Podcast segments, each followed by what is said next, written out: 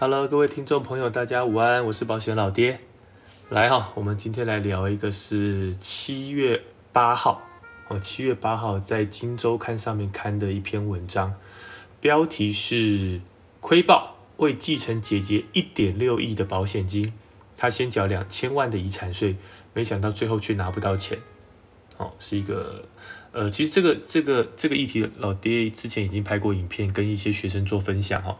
那只是我觉得这真的还还蛮有意思的哈，所以今天第二集我们就来讨论这个这个案子哈。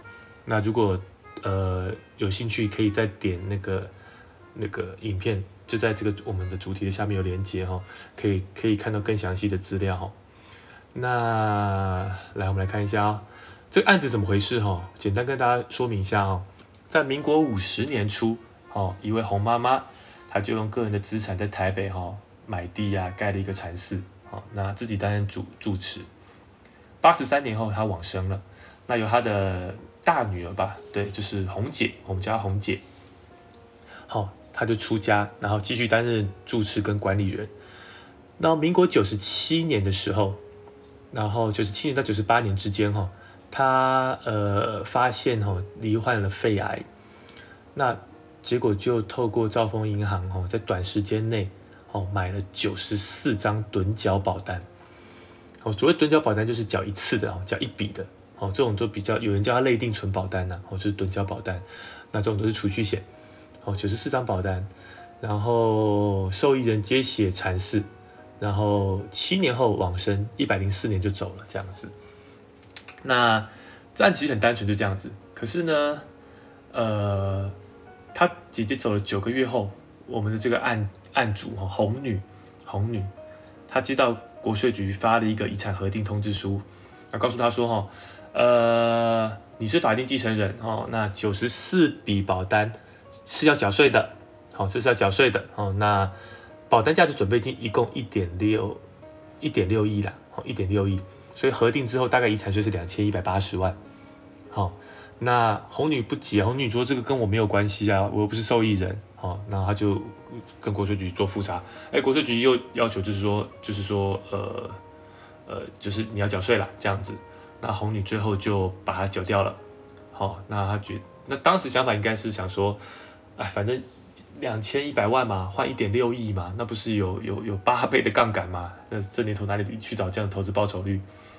所以呢，他就完税了，好完税了，然后就把它缴掉了，然后他就开始拿着完税的证明啊，去跟保险公司请钱，结果保险公司全部都不给付，哦，原因就是因为你不是保单的受益人，哦，那他就告了啦，告了，那当然最后结果是告输了，那这个这个也不可能告赢啊，哈，好，那就是一个简单的案子跟大家做介绍哈。那这个案子我们会分四个部分来讨论哦，四个部分来讨论。第一个哈，我们来思考一下，就是说为什么红姐要买保险？哦，为什么红姐要买保险，而且是短时间哦买了九十四张保单？这这这这不合理嘛？太异常了嘛？哈，谁要买保险的哈？所以第一个我们来探讨就是红姐为什么要买保险？这是第一个哈。好，那第二个是。保险不是免税吗？为什么最后国税局还要求要缴税？哦，保险不是免税吗？那为什么国税局要求要缴遗产税？这是第二个问题哈。第三个问题是，好啊，缴税啊，那为什么是红女角？为什么是红女缴？这是第三个理清的问题。那最后一个就是啊，红女缴完了，为什么领不到钱？啊，红女缴完了税，可是为什么领不到钱？来，我们就就这四个。方向跟大家做讨论哦，那讨论完之后，大家就会对继承这件事情会比较有概念了，好，比较概念了。我先来了解一下，第一个就是，呃，红姐为什么要买保险？我想这个绝大多数人都会猜是希望能够节税吧，哦，对，因为因为很多人都对保险好像有一定的认知，就是保险可以节税，那这也是过去业务员。呃，在在跟客户谈的时候讲拿出来的尚方宝剑呢，哦，就是就是保险可以呃呃结所谓的呃遗产赠与税。好，我们来了解一下法源哈。第一个哈，这个法源是来自于遗赠税法第十六条。第十六条告诉你说，以下的项目不计入遗产总额。那十六条第九款就告诉你说，约定于被继承人死亡时，给付其所指定受益人之人寿保险金。好，就是指定受益人的人寿保险金是不用缴，呃，不计入遗产总额的。好，来哦，先理清观念哦，不计入遗产总额等于不缴税吗？不对。好，如果你有申报过遗产的话，你就会知道，在申报完遗产的时候，下面有个栏位，就是所谓的不计入遗产课税。这个栏位你要把你的保险金写进去，让国税局去核核是否要课税。好，如果你有报过遗产，就知道老弟在讲什么。好，所以如果你今天你觉得，哎，我有一个三七万的保险金，我觉得保险不用缴税，我不写，你不写，那如果今天国税局认为这笔钱它绝对是有疑虑的，你又没有写，就会有连补带罚的问题哦。好，所以这个要注意到，就是，呃，人寿保险它从来不是免纳遗产税，而是不计入遗产总额课税。可是你要写进去你的遗产申报表，那国税局来核定是否要计入遗产。好，这个部分大家要先有这样的概念哈。好，那是不是红姐是不是要节税？我我其实不知道。好，要看这个规划人的功力到哪边。如果这个规划人的功力一般般的话，那他的出发点可能是节税。可是如果这个规划者哦，maybe 是这个理专或是这个他的的呃保险业务员 CFP，我不管，是道道行更高的话，他的出发点可能就不是节税了。好，那我们估，所以会分两个两个面向来来讨论。那我们现在先当做要节税来讲好了。好，先当做节税要来讲。好，那第二个原因我最后再讲。好，所以如果今天红姐出发点是节税的话，好，她就是想要让她的资产从应税变免税嘛，她就短时间大量买了这么多的保九十四张保单，里面的钱有有大概一点六亿，好，这样子她是希望能够透过这个动作就不用缴税。好，这是我们第一个方向哈。那再聊第二个问题是什么？第二个问题是啊，不是说不用缴税，为什么要缴缴税了？好，那原因就在于四个字，就是实质课税。哦，实质课税。简单来说，哈，各位有想过问一个问题，就是为什么保险可以免税啊？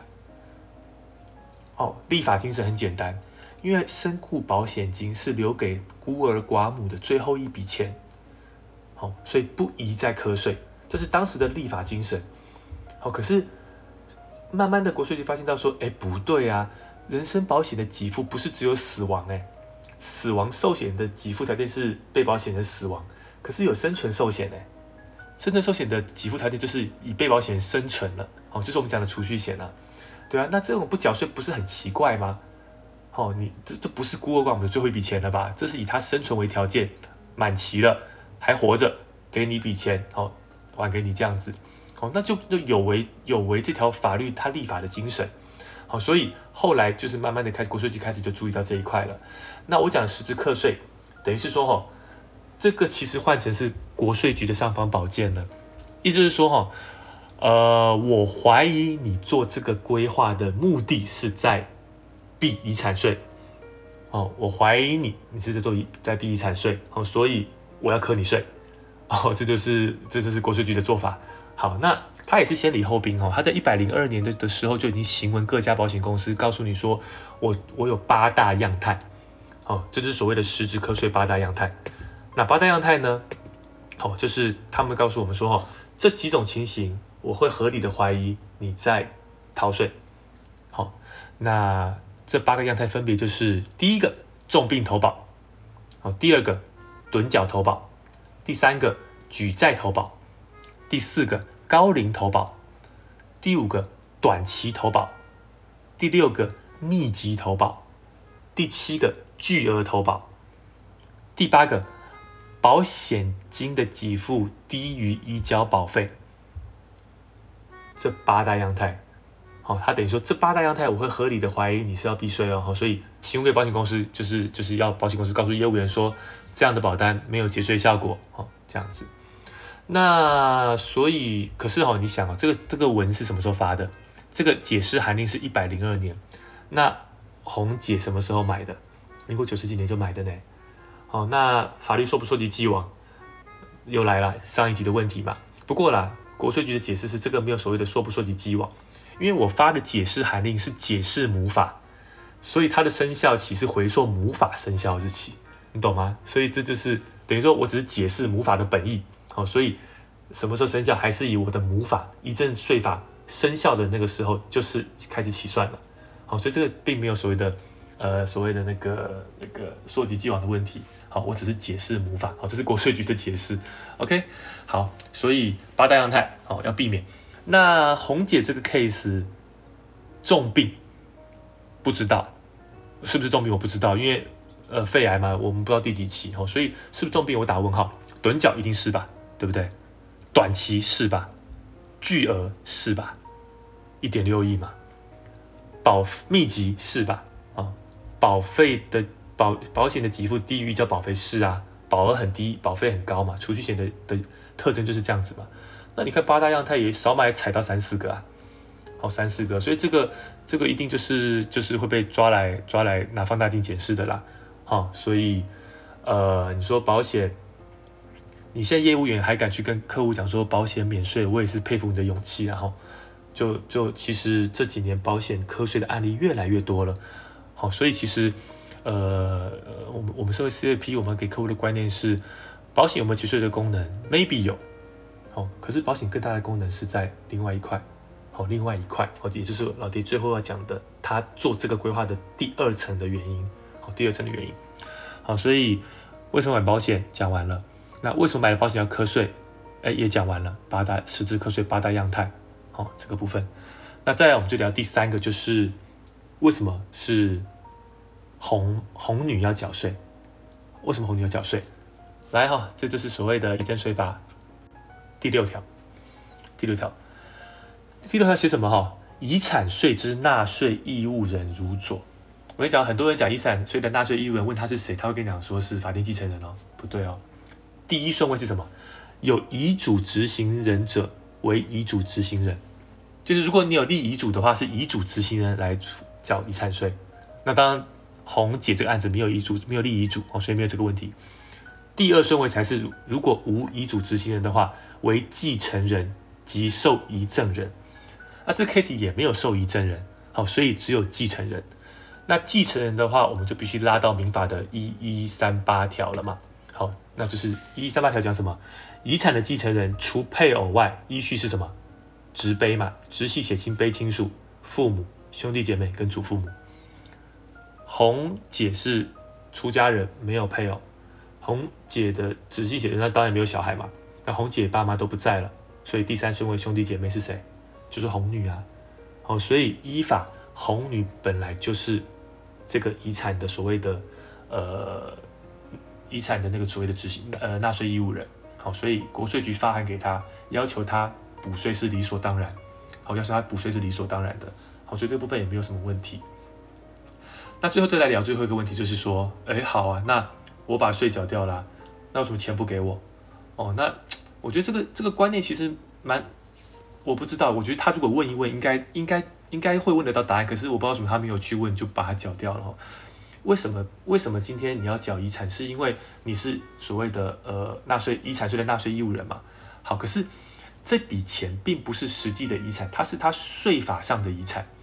所谓的税法上的遗产，就是我用来计遗产税的部分。所以红姐留了这一包钱，国税局发现到说，哎，这一包钱不对，有一点六亿，其实应该要缴税的哦。所以他请纳税义务人把这一点六亿的税缴掉。所以这笔钱不是真正的钱，而是只是回计到在税法上要回计到遗产税的部分。我这一点六亿，我克你一两千一百八十万，好，所以请你把这笔税缴掉。好，这只是用来计算计算那个遗产税的的部分而已。那可是今天真正的遗产要给谁？那保险法规定的很明确啊，就是给所谓的指定受益人啊。那指定受益人是谁？啊，产社啊。那保险公司也只能依照保险法的规定把钱指定给产社啊，所以啊，基本上这个案子应该就是这样定了哈，定了。所以呃，还是要强调，就是自己的权益哦，自己要掌握哈，懂跟不懂就差很多哦，就差很多。那哦，有人问我说，那那不然红红女要怎么办？其实很简单，也是四个字啊，就抛弃继承啊，对啊，那跟就跟你就无关系啦。对，如果他真的没有留留任何的呃的的遗产给你的话，那你还要缴这两千多万的税吗？其实没必要啊，那就抛弃继承就跟你无关了。OK，好，所以这就是解解套的方式哦，解套的方式。那最后拉回来讲，老爹讲的就是说，他买保险到底第二层的用意是什么哈？那老爹做财富管理的时候，其实谈的往往不是谈税哦。我刚刚有讲嘛，保险有没有机会节税？有的哦，就连这个八大样态都有得救哦。哦，不代表这八大样态你就是真的要乖乖的缴税哦，都是有空间可以谈的，这都是有实际案例可以讨论的。好，那姑且不论要不要缴税了。好，我在做高资产客户的时候，很多客户是明明知道要缴税，或是缴税 OK，他还是要买保险，那就很好玩了。为什么？答案只有一个哈，就是指定受益人这五个字哈，指定受益人。对绝大多数家庭而言哈，其实。感受不到这功能的重要性哦，因为一个父慈子孝、兄友弟恭的家庭，那留下来钱又不多，感受不到。可是对高资产家庭而言的话，哦，这五个字很重要哦，哦，因为当今天我想我只想给谁，或是我不想给谁的时候，如果今天我们我们不用保险来做的话，你还真的办不到，你还真的办不到，因为就算你留遗嘱，你把资产做分配了，哦，我全部都要给。